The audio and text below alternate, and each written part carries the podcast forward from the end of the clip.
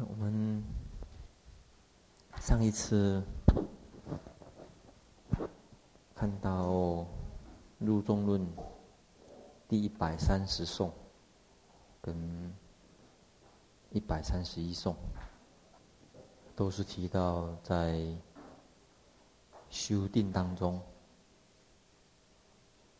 你见得无我，或者证得无我位的时候，跟你假如是不正确的去了解什么叫做我见，什么叫做我执，那会有什么样子的过失？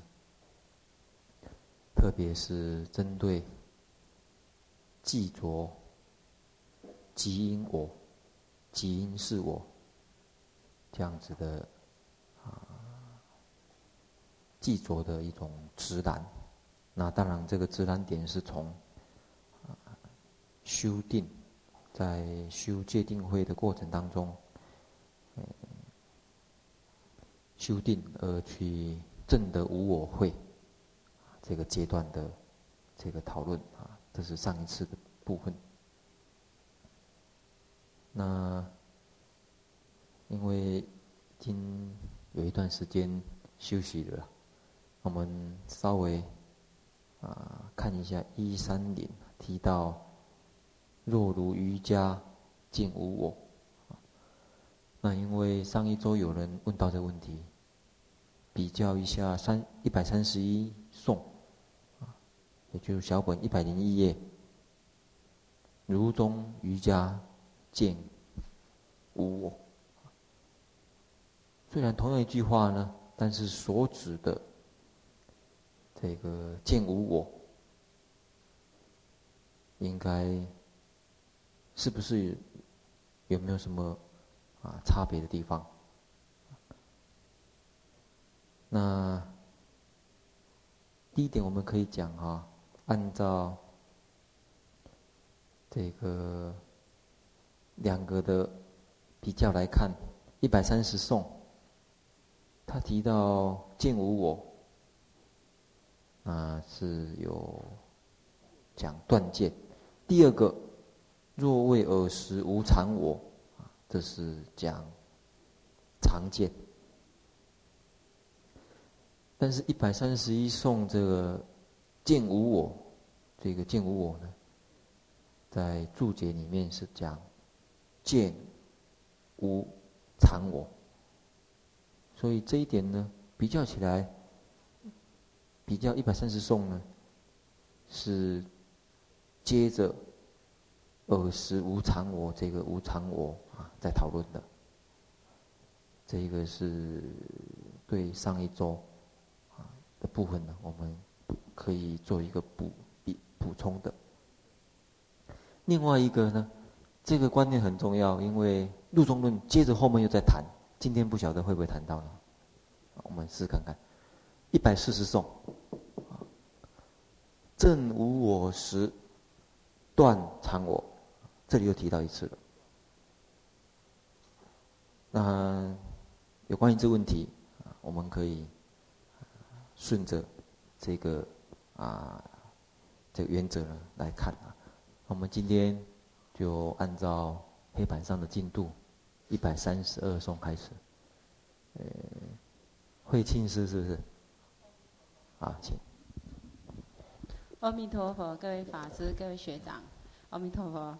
今天我们来看一百三十二颂，一百零一页。若为佛说运是我，故记诸运为我者，彼为破除离蕴我，于君说色非我故。如果说，若为佛说，就是我们先看佛说运是我。这是《阿含经》里面所说的。我们看注释的第一行，哈，中间阿含云：“若诸沙门，若婆罗门，所有我执，当知皆缘无取蕴起，无取蕴起。”哈，这佛说蕴是我，就是指这一段。那好，我顺便补充的是，大家对照大本三三五页。你可以把书放在这边的桌子上，啊，比较方便。三三五页，他也提到，如世尊说，在一百三十二颂的前面，因为这段是你要用经来证明的话，那我们来详细看一下经怎么说的啦。比丘当知，一切沙门婆罗门等，所有知我或者。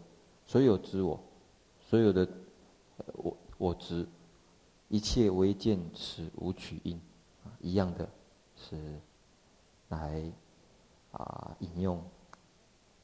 接着，请。那外道就引用师尊的这一段话，所以记着说诸运为我。那这个中观说，如果说你以好佛说的。诸运是我的话，来记着说这个五蕴是我的话，哈，是不对的，因为彼为破除离蕴我，这个彼呢可以说是佛说诸蕴是我的这一段文，哈，说佛说的那一段文是为了破除离蕴我，好，然后在其他的经上呢是说色非我故，那我们看一百三十三页。三十三颂，对不起啊。由于经说色非我，受想诸行皆非我，说色亦非是我故，好略标非许运为我。好，从于经其他经典说色非我，受想行亦非我。好，对不起啊，我抄错了，这个是是哈。受色受想行识呢，都是不是我哈？所以这个略标呢，略标是指前面佛说运是我，这个运是我只是略标而已，但是它并不是非许运为我，它不是说五运就是我。好，诶，略标晓得什么意思吗？刚才好像有解释的。但是在详细讲的话，应该是什么意思？列标。列标哈，只是简略，略是简略嘛，简略的标明，好，标明说，所有我执为是缘无取，哈，是缘无缘无蕴而起的嘛，所以他只是这样子讲，讲这么一句话，但是他并没有说无蕴是我，啊，所以这是略标。对。呃，在在这个月称的意思呢是这样没错，然后，那他要说的是那个佛说，我只是依于无因而取呢，重点是要来说明什么事情？他的重点是要破除执着那个离蕴我的歪道。对对对，就是重点还是要破除离蕴我。而且，请大家注意一下，他还特别加了一个“为”，他就是要破除你我。对于我执来讲啊，我说一切沙门婆罗门，我执呢一无因而起，无因而起，依无因而起。那重点，它是来破除啊离运我的这种执着，只是这样子。可是你不要以为啊，因为一般人有这样子一个想法：当我说我不在这里的时候，我不是离蕴我的哈，他以为就是怎样，佛来肯定这个运。就是我，所以还他还特别加一个“为”。我说这个事情不对的时候，并没有蕴含着肯定另外一个事情应该对的。那个像这种的这个否定观念，在印度的这个哲学或者逻辑上面，啊，他有在分啊，分说。当在说明这个肯定或者否定的时候啊，我们来讲否定话。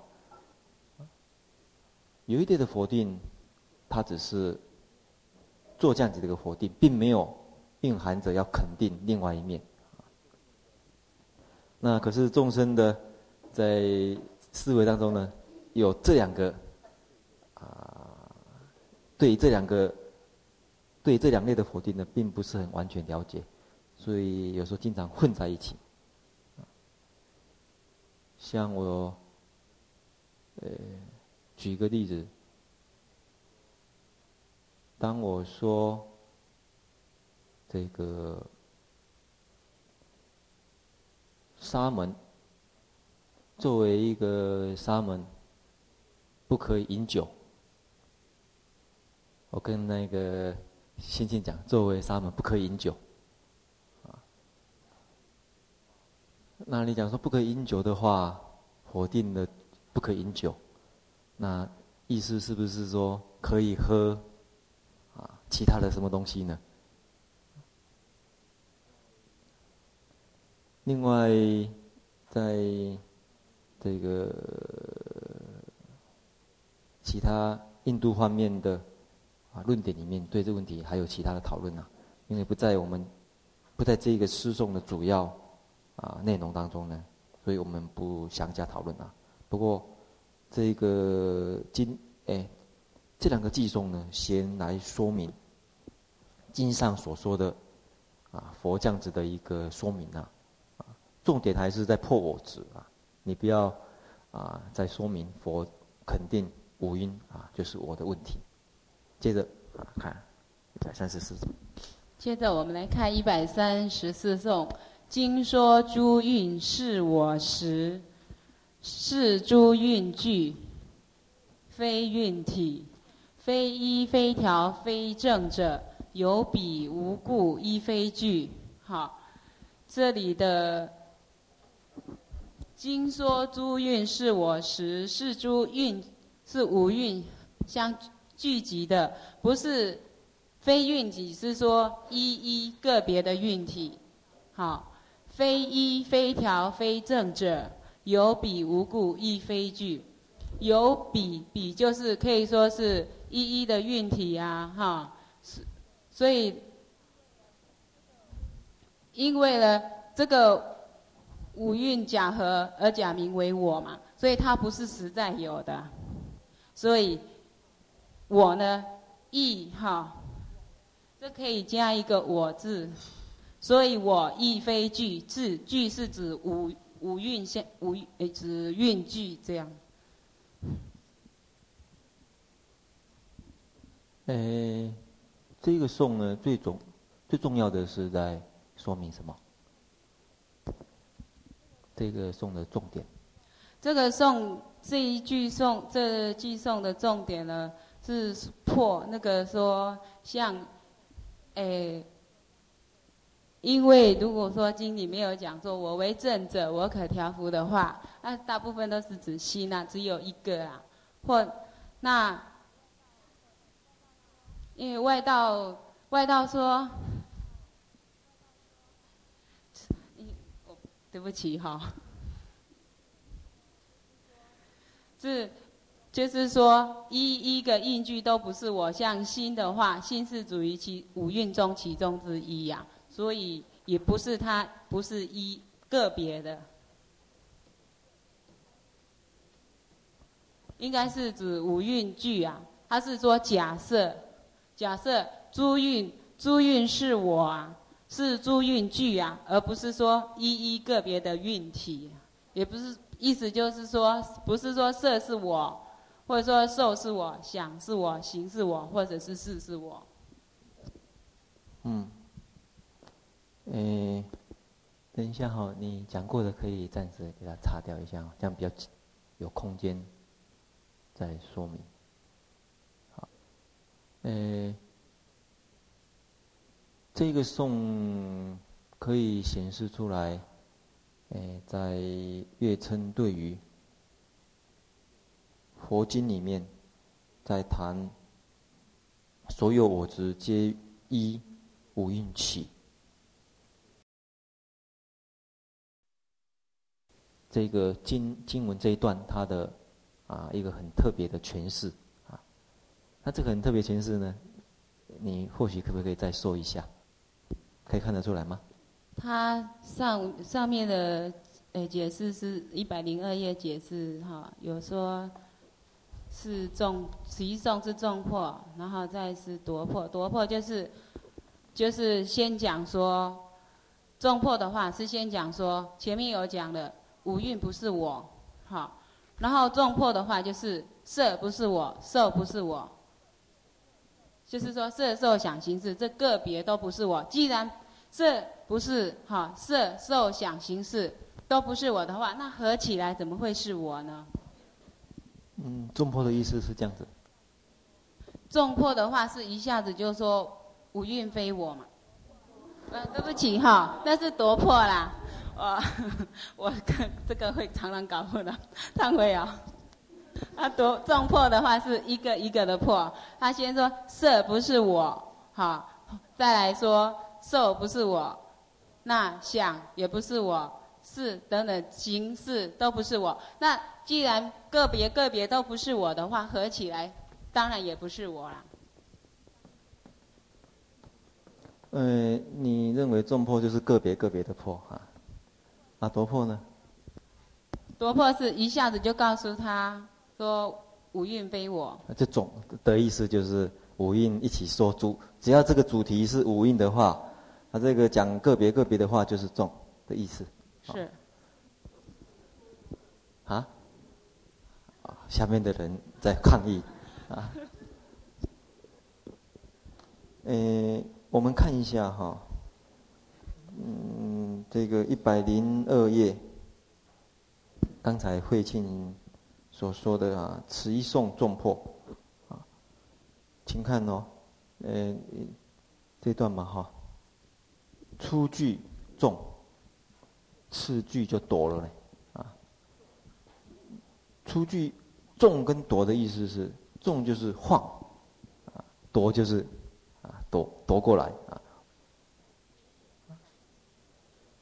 所以晃的意思就是假设，好，假设假设我们说那句话了啊，假设它还是这个假设，众的意思就是好，纵然是如此，啊，众的意思是这个意思呢。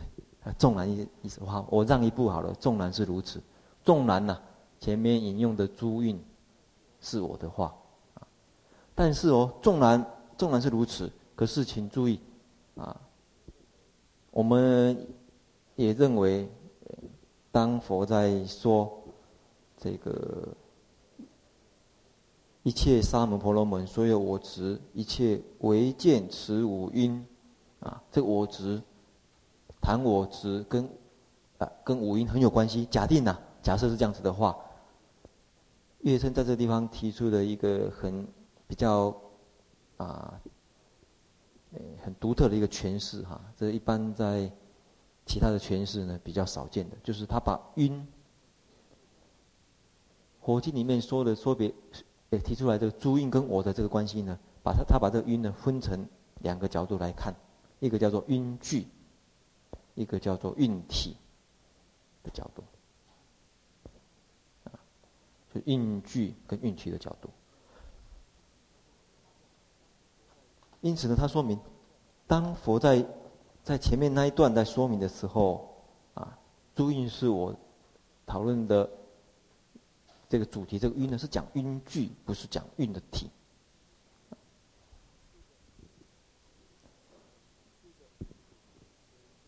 那接着就想挥一挥调挥正则，这一句的主词是什么？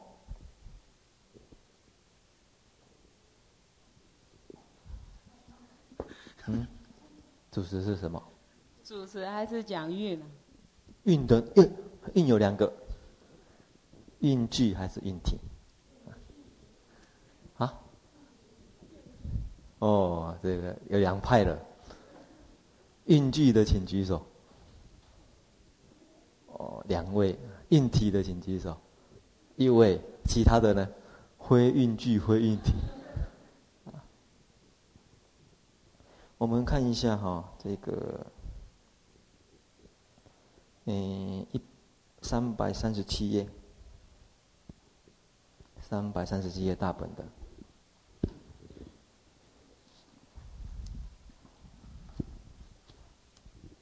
啊，非依非调非正则啊，这一段他讲经说，我为依复，可调伏，为正则。经里面有提到这样子啊。我为依复，这个经文在什么地方出现的？有没有印象？啊，你你是哪一组的？啊，你是属于哪一组的？这个九十八页第九十九十八页就他他他，哎，九十八页哦。这这一句话九十八页就曾经出现过了。哎，也是有对。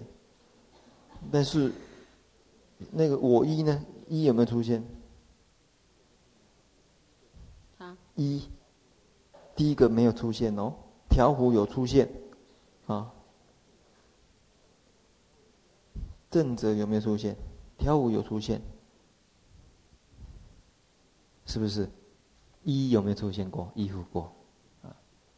你是哪一组的？哦，他很忠心耿耿。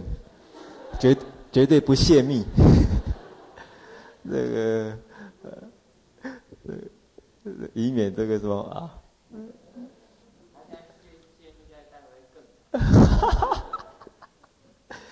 这好比那个在战争的时候啊，在战争的时候被抓到的时候，人家问说，你是属于哪个部队的？哦，绝对不讲，属于哪个部队的？绝对不讲，怕泄露了军情呐、啊，对。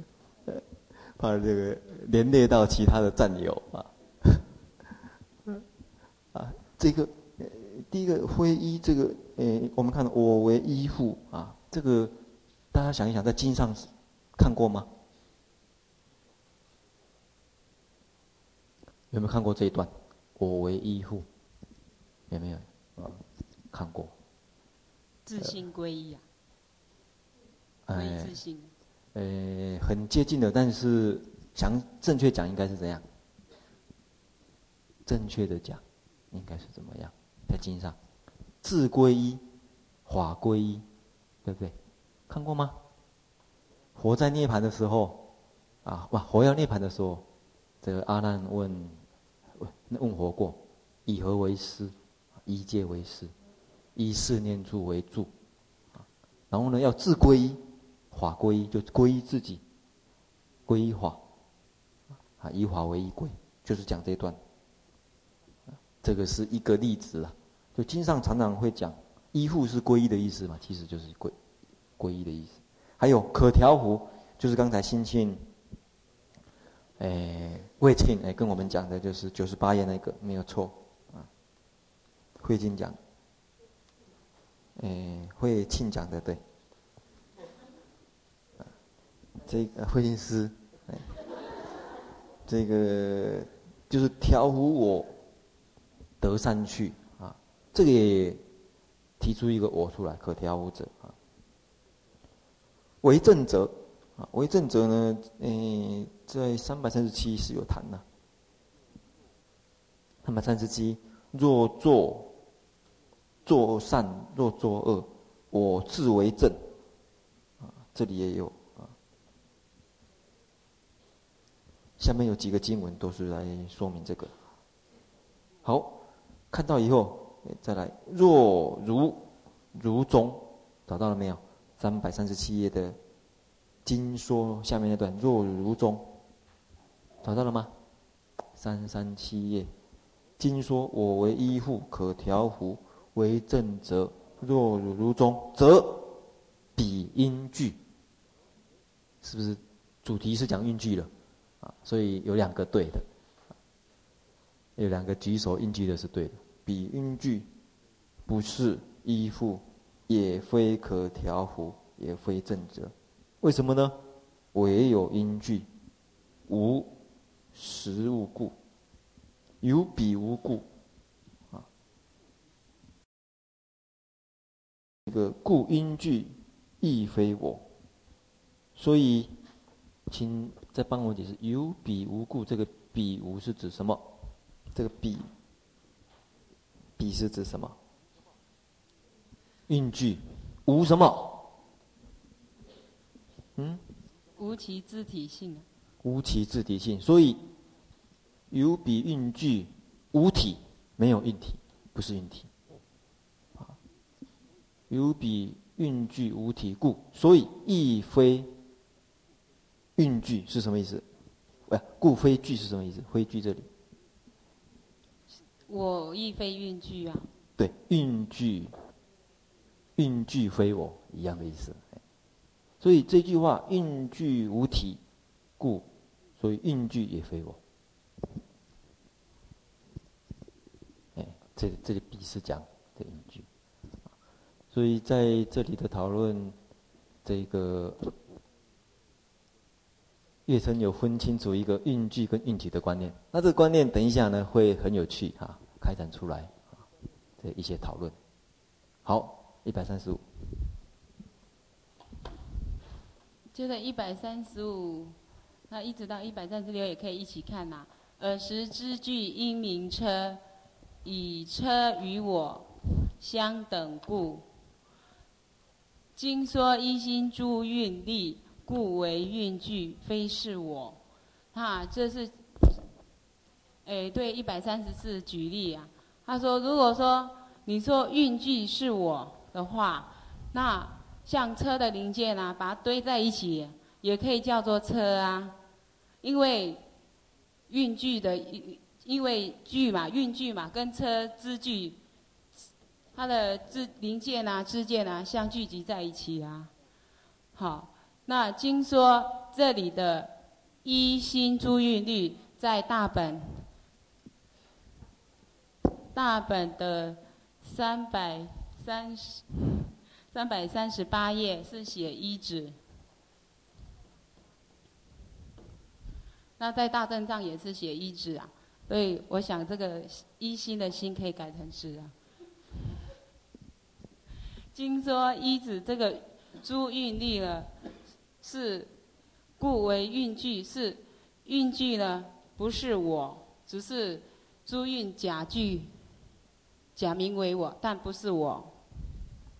那如果说，就算说运具是我的话，如果说外道他会说，那车子的零件堆在一起，当然不算是我，他必须要组合起来、装起来啊，才叫做车啊。那这样子的话，若是行哈，必须要有具足车的形状，好的话，那一定是色才能够表现呐、啊。那是只有色才有。那你应该说汝应为说色是我，应该说色蕴是我啊。好，那心等呢，就是受想行识，好这些呢，诸蕴。这些蕴具呢，就不是我了，应该不是我了。好，所以彼等非有形状故，为什么？因为心、受想行识等这些呢，没有形，无形无状啊。嗯，诶，这一段在破的呢，诶，假如要。一步一步来讲哈，大家对照三百三十八页大本的。第一个要看耳时知具因名车，以车与我相等故啊，这个呢算是一段。啊，这一段呢就像刚才慧心师所说的呢，知具就是零件的各个部分堆在一起。就应该叫做车了啦，这个是顺着前面那一段来的，顺着前面在谈蕴具，为什么蕴具非我？为什么呢？蕴具呢不能讲是我了，因为好比支具一样，啊，各个部分随便堆起来啊，不能叫做车。那这里用车跟我的比喻啊，那这种啊，这种这个情形呢，有时候。在讨论我的时候，或者一个造物者的时候，会被注意到的一个问题。我记得我在大学的时候，有一位班上，有一位基督教徒，在跟我讨论说有没有上帝的问题啊。他就举这样一个例子，很类似的啊。他说，比如我们一个表有很多零件啊，里面很多很多的这个细的这个零件，但是你想一想，这些零件放在一起，它不会自动变成表啊。你跟它放在一起，给它摇摇摇，摇了半天。啊，混了，它不可能变成表，一定有一个表匠把它撮合起来，它才有可能变成一个表啊。光是零件，没有一个表匠，就是一个造物的者去给它撮起来，没办法。这边也有类似的这个例子，光是那些零件，没有一个人给它凑合起来，怎么啊有可能变成，呃，那么。那样子的，这个形成一个呃一个主体呢，啊或者怎么样呢？所以这种角度啊也是会被讨论的一个角度。但是请注意，这个地方跟我刚才举的啊那个要建立造物者的这个比喻呢是不太一样的啊，角度是不太一样的。但是顾及道的这个说明呢是一样的，也就是在讨论。呃光是运具这个问题，并不是外道他所想象的那一种我，因为外道认为我，他那个运具不是完就可以造成我的一个观念，所以好比个别个别的零件，他不他不会认为说这样子而已呀，他一定会加以想象说还有谁去给他拼错，所以这句话的重点在在说明说，事实上，假如外道那么单纯的话。晓得运具这个问题的话，他不会去强烈主张他的我。他事实上我他已经有假设，不是光是运具而已，还是有人一个一个一个造物者或者一个这个创造者，把它把它结合起来。所以他认为这样子的一个讨论呢，并不能正中他们所执着的要害，所以才有这句话。接着，底下呢，经说一指诸蕴力啊，这段话呢，第一个一心呢，小本的一心呢，应该是错误的，没有错啊。这个慧心师呢，他是用比照大本来看啊，这边。另外原文里面啊，确实也应该一指才对啊。所以听说依止诸蕴力啊，这段。按照三百三十八页大本的他的这个科判，他是讲一一指于经，另外的经来说的啊，又是不一样的经了。一指于经啊，解释运具非我，进一步来解释原因。那这个一指诸蕴力跟前面。尔时知知具一名车，以车与我相等故，有没有什么不同？这里这一段跟这一段有什么不同？他这一段是只讲知具，就是知跟就是知临界的相聚嘛，就好像是色受想是一个色受想行是一个一个的，好把它聚集在一起啊。嗯，那这里的说。经说一子诸运力，是说我执缘五蕴和合，必须要有一个和合，五蕴假合，好，才假名为我。嗯，他是说假名，好，这个五蕴和合假名为我，所以不是我。那这个车的话，它车零件只要把它装好就是车了。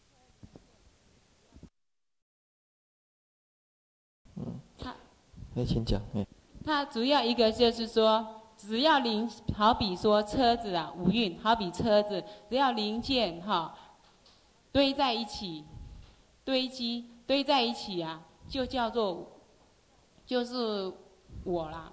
那这一段呢，是说它不是说像车子这样子零件堆在一起而已，而是要和合，要那个五运加合。所以依止诸运力这一段的主张是。诶，正确的还是错误的？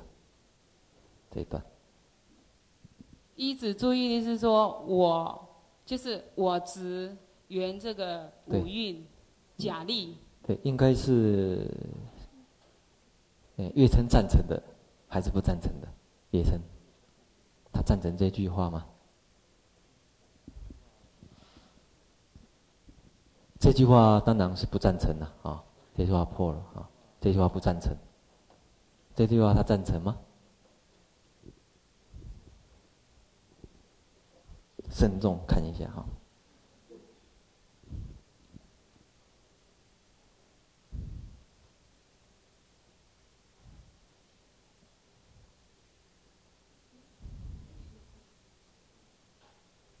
他是不赞成那句话的。哪句？这句？这句他不赞，他只是说。这句吗？这句不赞成。赞成，赞成那一句。赞成这句话，啊，啊，这句不赞成嘛？赞成这句话，所以我为什么特别提醒呢？这里也可以看得出来，月称对这个经文它的一个解释哈。先看小本的一百零二页，小本一百零二页。嗯，导数一二三四五第五行，下两句带出自重。下两句讲这两句啊，这两句呢要说明月称啊本身的看法。第一个，他说经说经里面说我依五蕴呐，我依五蕴呢应该怎么来诠释？是唯许依五蕴积聚。假立，假于五蕴积聚，假立为我，并不是五蕴就是我，也就是不可啊，以所依做人依故。所依是什么？所依就是五蕴。再讲明确一点，就是。与五蕴有两个可能性，一个是蕴聚，一个是蕴体。就是蕴聚。对，好，做人依，人依是什么？能依指我。哎，我对，好，对，没有错，好，所以这是第一段，这么来说明啊。嗯，有关于这一点呢，这个中科八大师呢，还对蕴聚这个问题呢，还加以讨论呢，在三三九页。三百三十九页这里。啊，第二第二段，他还特别假设这个问题，就是一与诸音句啊，啊，一与诸音句这个问题呢，他怕有人在这边质疑呀，就是说经上只有讲懒诸音而已啊，为什么？请看三百三十八页。一二三四五六七，第七行，最后一最后一段，他最后一句话：“应知揽诸蕴呐。”只有讲揽诸蕴呐，没有揽，没有讲应句的问题呀、这个时候呢，他有他有做一个说明，他说：“可是前面有讲知句啊，即如揽知句，找到了没有？你这同样那一同样那一段。”同样那一行第几行？三百三十八页第七行的中间，如揽知聚呀，啊，所以三百三十九页这里他讲如揽知聚，因此，啊，他虽然没有说明聚聚这个字呢，也应该要有，啊，这中科八大师在三百三十九页，啊，前面这一段呢在说明的啊，所以他讲说，诶。三百三十九页的第四行啊，举比喻，即如揽知聚，这里有说衣之具假立为车了，因此我们也应该经文里面有讲应知依诸蕴，虽然没有说明句字是必应有，他还特别讲说智者呢，啊聪明的人送到金的文具呢，应该在这个地方要生生欢喜呀，哎，觉得这个是啊。应该要这样子来解释啊。好，接着这一段哈，诶，呃，这个经文呃很有名的一个经文啊，在这个《阿含经》里面有出现过啊。假如假如我印象没有错的话呢，啊，诶，三百三十八页这里，如金云啊，刚才我们念的那一段啊，如金云啊。那好像，假如我印象没有错的话呢，是一个魔示现出来啊，跟一个修道的比丘尼的一个对话啊，他讨论我跟五阴的关系的时候，所以他他这边有一个挂号呢，写魔心呢，其实可以看得出来跟那一个经的缘起有关系呀，魔跟那一个一个比丘尼的对话。好，接着一百三十六页啊，不是一百三十六颂啊。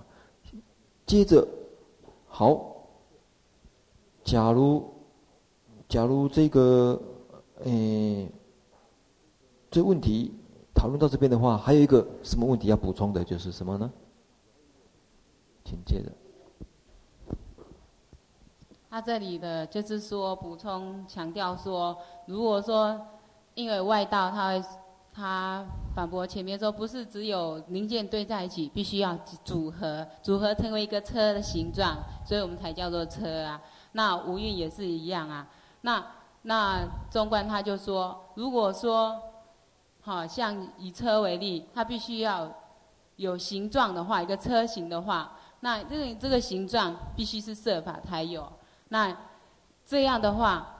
汝应为说色是我，你应该说色蕴是我啊，为是指嘛？你应只说色蕴是我啊，不能说五蕴啊。那心等诸蕴应非我，彼等非有形状故啊。因为受想行识等没有形，无形无状啊。所以这句话就讨论到，假定了哈，这个音具的形形状，因具起来的形状。啊才认为是有的话，那只有色音有了。那心等诸具就没有我，因为没有一个呃可以见的形状。啊，但是这边可以进一步再思索一个问题：心有没有形状？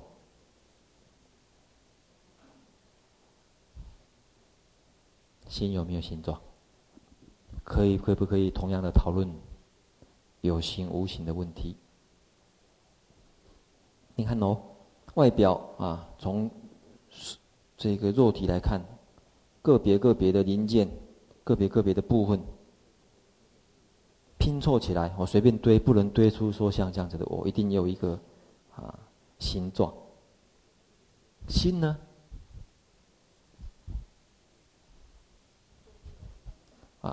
可不可以用同样的方式来思考这个问题？一个不行啊。为什么？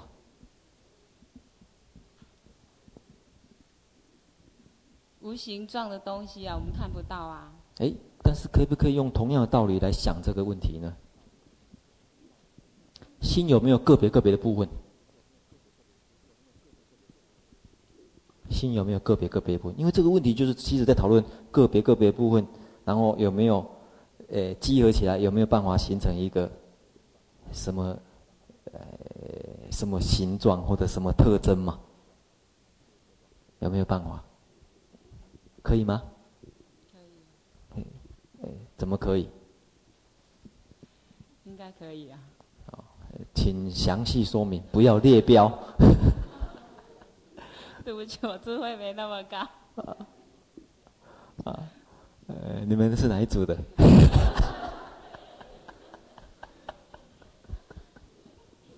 啊，辉江是那一组的？哦，你们的战友终于啊，我觉得你太可怜了。你们战友要不要给补你？给你补充一下啊？心有没有可能用同样的思考模式来想呢？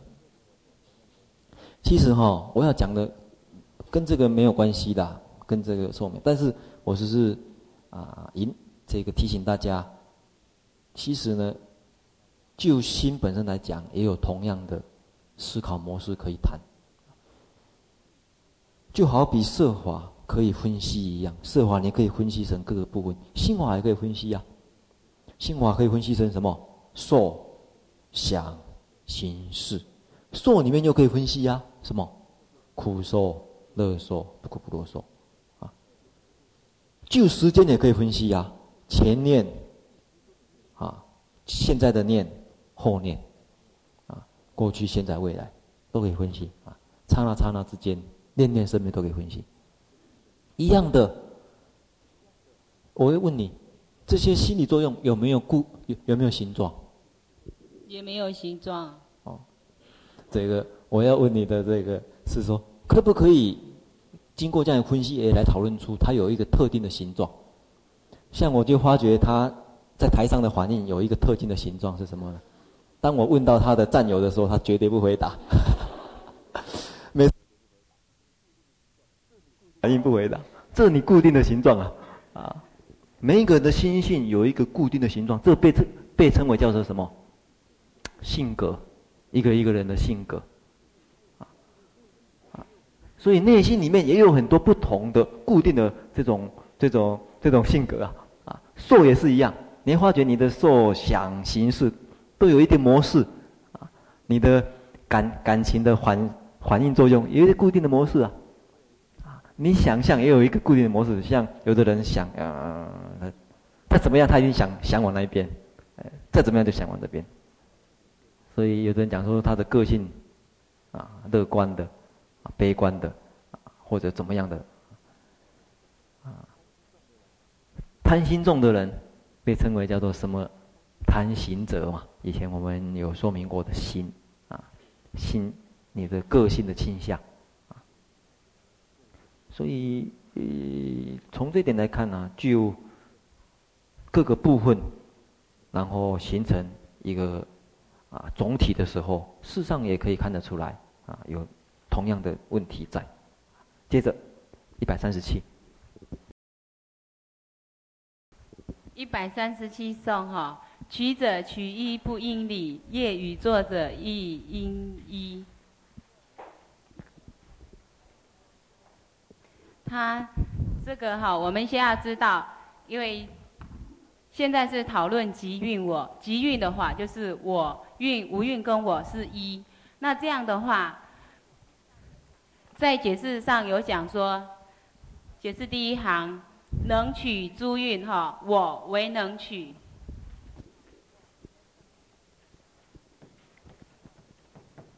我是能取。那五运呢？五运是所取。这样的话，取者取义不应理啊。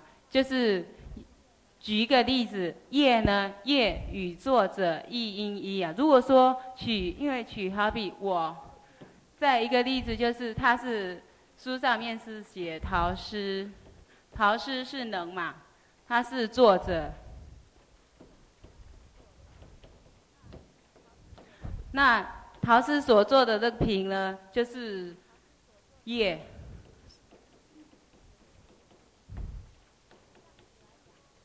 这样子来讲，你如果说五蕴，哎，取者取一，就是我跟五蕴是一的话，好比陶师，陶师跟平是同一个啊。那事实上大家都很清楚，这个是不合道理的。那再来，若为有业无作者。好，必须是一个的话，那有业而无作者啊，有我们这个色身五蕴啊，而无而无作者的话，不然，顿号不然，不合道理，因为离作者无业。就好比说，没有陶师的话，怎么会有谁来做这个瓶呢？嗯，这一段呢，诶，看的是简单的，但是里面。也有包含着这个比较深的、深刻的地方啊。嗯，第一个讲曲折啊，这里讲曲折，曲折跟曲，这个曲折是什么？曲是什么？这里的曲折就是我。嗯。那取就是索取嘛，就是五蕴。对。啊、呃，五蕴为什么被称为叫取？因为我原五蕴嘛，就是五蕴是被，就是被。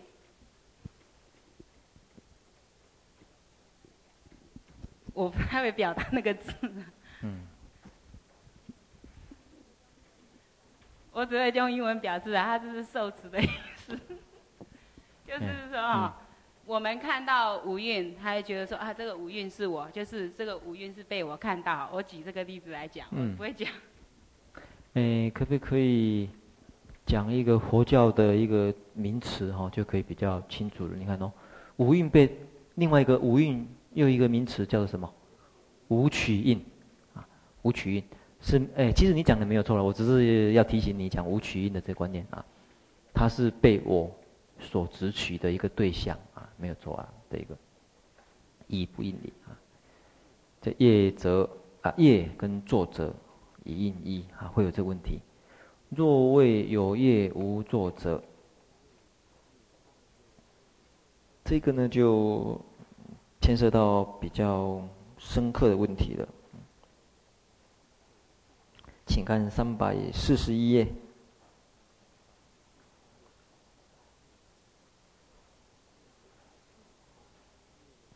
三百四十一页的导数第四行。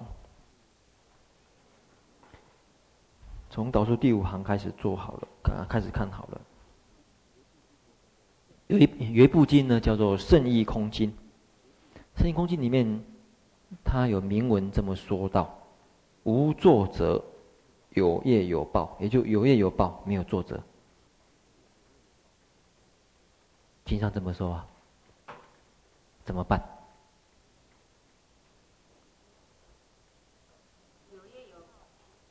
有业有报无作者哈，是业跟报，从二谛里来讲，它是那个相嘛。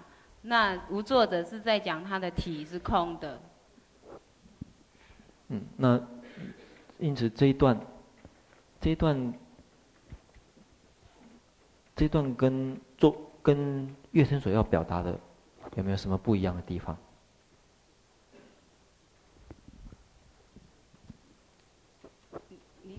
不一样是说跟前面不一样吗？对，我是说，我想问你呢，月生认为有业无作者，对不对？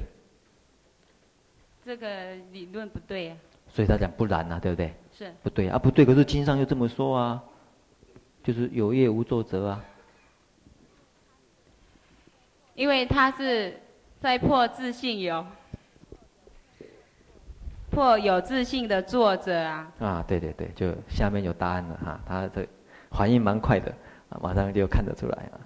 当知，月称的解释是这样子：当知是破有信自信的作者，不是破名缘知分假立的我。为什么呢？哎，这一点呢，在这个中观家来讲哈，这个比较特殊的一个诠释，请看。一百零三页，小小本的。这里呢，诶，没有讲那么清楚，但是把后半段点出来了。且我也不许，不许这样呢，无能做的我，唯有所做的业。这个是无作者有业呀，就有业无作者。为什么呢？这是谈中观的时候一个重要的一个说明呐，因为中观家认为业跟作者都是互相关待的，假名为业，假名为作者，所以一个坏，两个都坏，就是一个不成立的话，两个都不承认，所以离作者没有业，这两者呢，没有说哪一个可以成立，哪一个不可以。这个成立，但是在经上这么说呢，其实可以看得出来，重点啊是在告诉你破这个有自性的作者啊，但是他来说明，可是为什么要讲有业？在就这部经来讲，为什么要讲有业无作者？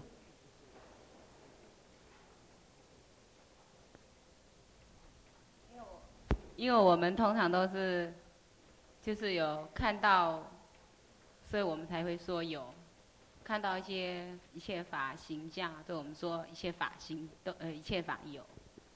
嗯。那个一。诶，其实这一段的用意呢，我刚才讲过了。第一点，他在破有常一啊，有常一主宰的这种我，就破作者，而。他不能否定因果，这个地方为什么要可定呢？因为他要讨论这个业因跟果报的关系，啊，这个不能否定的，啊，所以才有修道，啊，才有这个正果或者善恶报，这个是对的。但是在中观家的诠释来讲呢，他更进一步呢，把作者跟作业啊之间的关系呢。他用观待来想啊，因此两则两则呢，他都从无自性的角度、互相观待的角度来这个说明他的这种互相观待假立的关系。这一点是啊，跟原有经文要表达的这个主题来讲呢，有更扩充的一个发挥啊。因此这一段经文呢，才会再出现。那这一点，诶，将来大家在看这个中观家的这个啊讨论当中呢，啊，算是要注意的一个特点啊。